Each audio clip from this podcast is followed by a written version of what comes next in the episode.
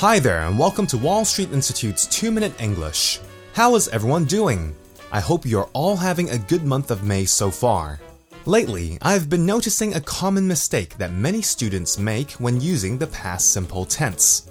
Although this is normally referred to as the past tense, the correct name of this tense is the past simple tense.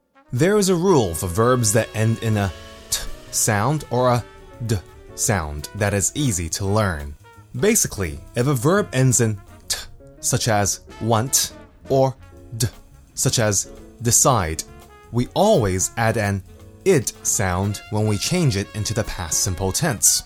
When we add an id to the verb, we also add an extra syllable. Let me give you an example. The verb want has one syllable and ends in a t sound. So, when we change it into the past simple tense, we add an id sound to the end of the word. Want becomes wanted.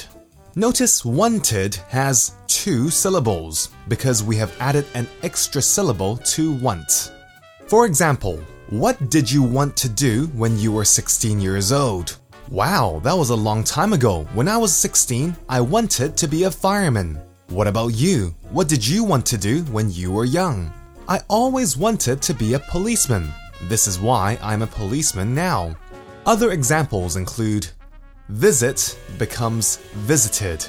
I visit my mother every Sunday. Last Sunday, I visited my mother in the morning. Need becomes needed. I need to clean the house tomorrow. I needed to clean the house three times last week. Decide becomes decided.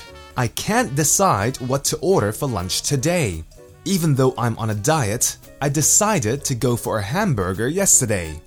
Anyway, that's all for this week's 2 Minute English. Bye bye.